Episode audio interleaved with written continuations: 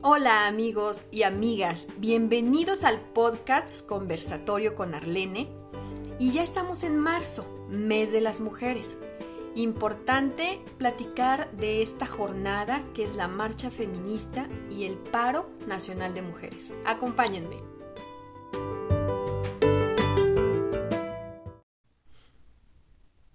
Quien quiera gobernar nos tendrá que escuchar. No son las muertas de Juárez, son las asesinadas de Juárez, y por ellas marchamos. No son cifras, eran seres humanos valiosos para su familia y seres queridos, por ellas marchamos.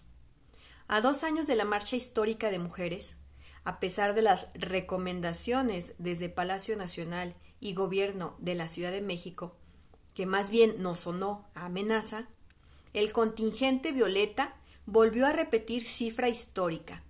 Alrededor de 75 mil mujeres se presentaron a la explanada del Zócalo capitalino en una marcha pacífica para la erradicación de la violencia contra las mujeres en nuestro país, donde también mujeres policías se unieron en un tramo de la marcha al contingente.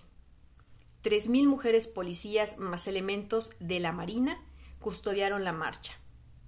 Esta marcha se replicó simultáneamente en varias ciudades de la República Mexicana. En Mexicali, hombres se unieron a la marcha con pancartas en apoyo a las mujeres. Llegamos al Zócalo, 8 de marzo 2022. Zócalo lleno. No pudieron. Marcha pacífica, ni una más escribió Lourdes Mendoza. La impunidad es el paraguas que protege desde las micro y macroviolencias. Vanessa Bauche. Las mujeres indígenas también estuvieron presentes. Una burla del gobierno federal hacia la titularidad del CONAPRED. Desaparece presupuesto a las casas de la mujer indígena desde el 2021. No hay consideración a las concentraciones indígenas por los proyectos del tren Maya y el proyecto interoceánico, lo que ocasionará desplazamiento forzado y mayor violencia contra mujeres y niñas indígenas. Jornaleras agrícolas que les quitaron las estancias infantiles, debido a esto se han suscitado accidentes en niños por dejarlos en el hogar para tener que ir a trabajar. Estamos en un periodo de violencia falta de atención, sin presupuesto y falta de institucionalidad para las niñas y mujeres indígenas, opina Isme del Istmo. Esta jornada culmina con el paro nacional este 9 de marzo. Se calcula un impacto de 45 mil millones de pesos. A todas esas personas que se quejan de las marchas de las mujeres, y a quienes no tienen claro por qué marchamos el 8 de marzo, les dejamos un recordatorio.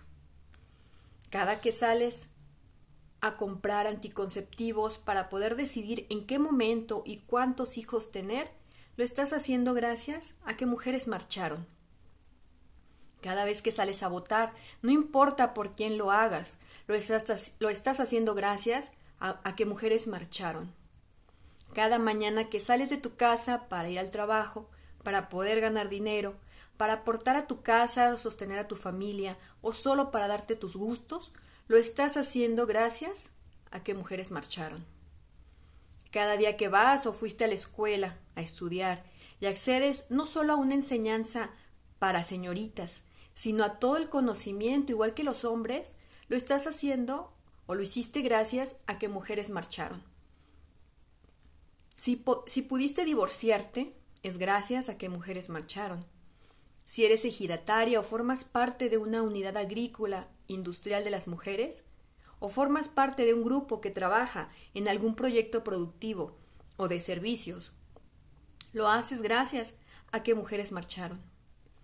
Si al solicitar empleo ya no te piden examen de embarazo, lo estás haciendo gracias a que mujeres marcharon. Si trabajas y tienes derecho a preservar tu empleo con tu salario íntegro, cuidados médicos obstétricos, periodo pre y postnatal sin laboral, laborar, perdón, periodos diarios de lactancia y permiso de paternidad en caso de embarazo, lo tienes gracias a que mujeres marcharon. Cada vez que has ido al banco para abrir una cuenta tu nombre, sacar una tarjeta de crédito, o has comprado un coche, una propiedad, un viaje o cualquier inversión sin necesidad del permiso por escrito de un tercero, lo estás haciendo gracias a que mujeres marcharon.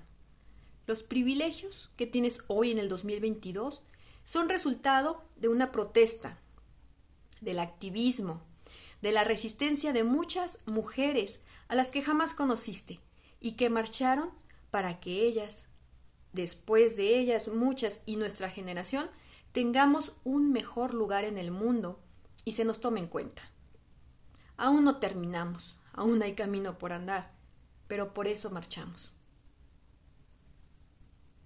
Espero que te haya gustado este podcast, un tanto informativo y para sensibilizar a más personas que se identifiquen con este movimiento feminista.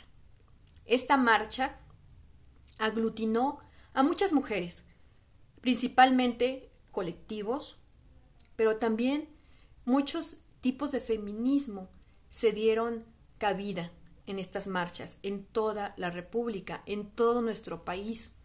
También se unieron periodistas, artistas, activistas. Podemos tener diferencias, podemos pensar diferente, pero la causa es la misma. La causa son las mujeres. La causa son nuestros derechos. La causa es que nos están matando. Y esto tiene que parar.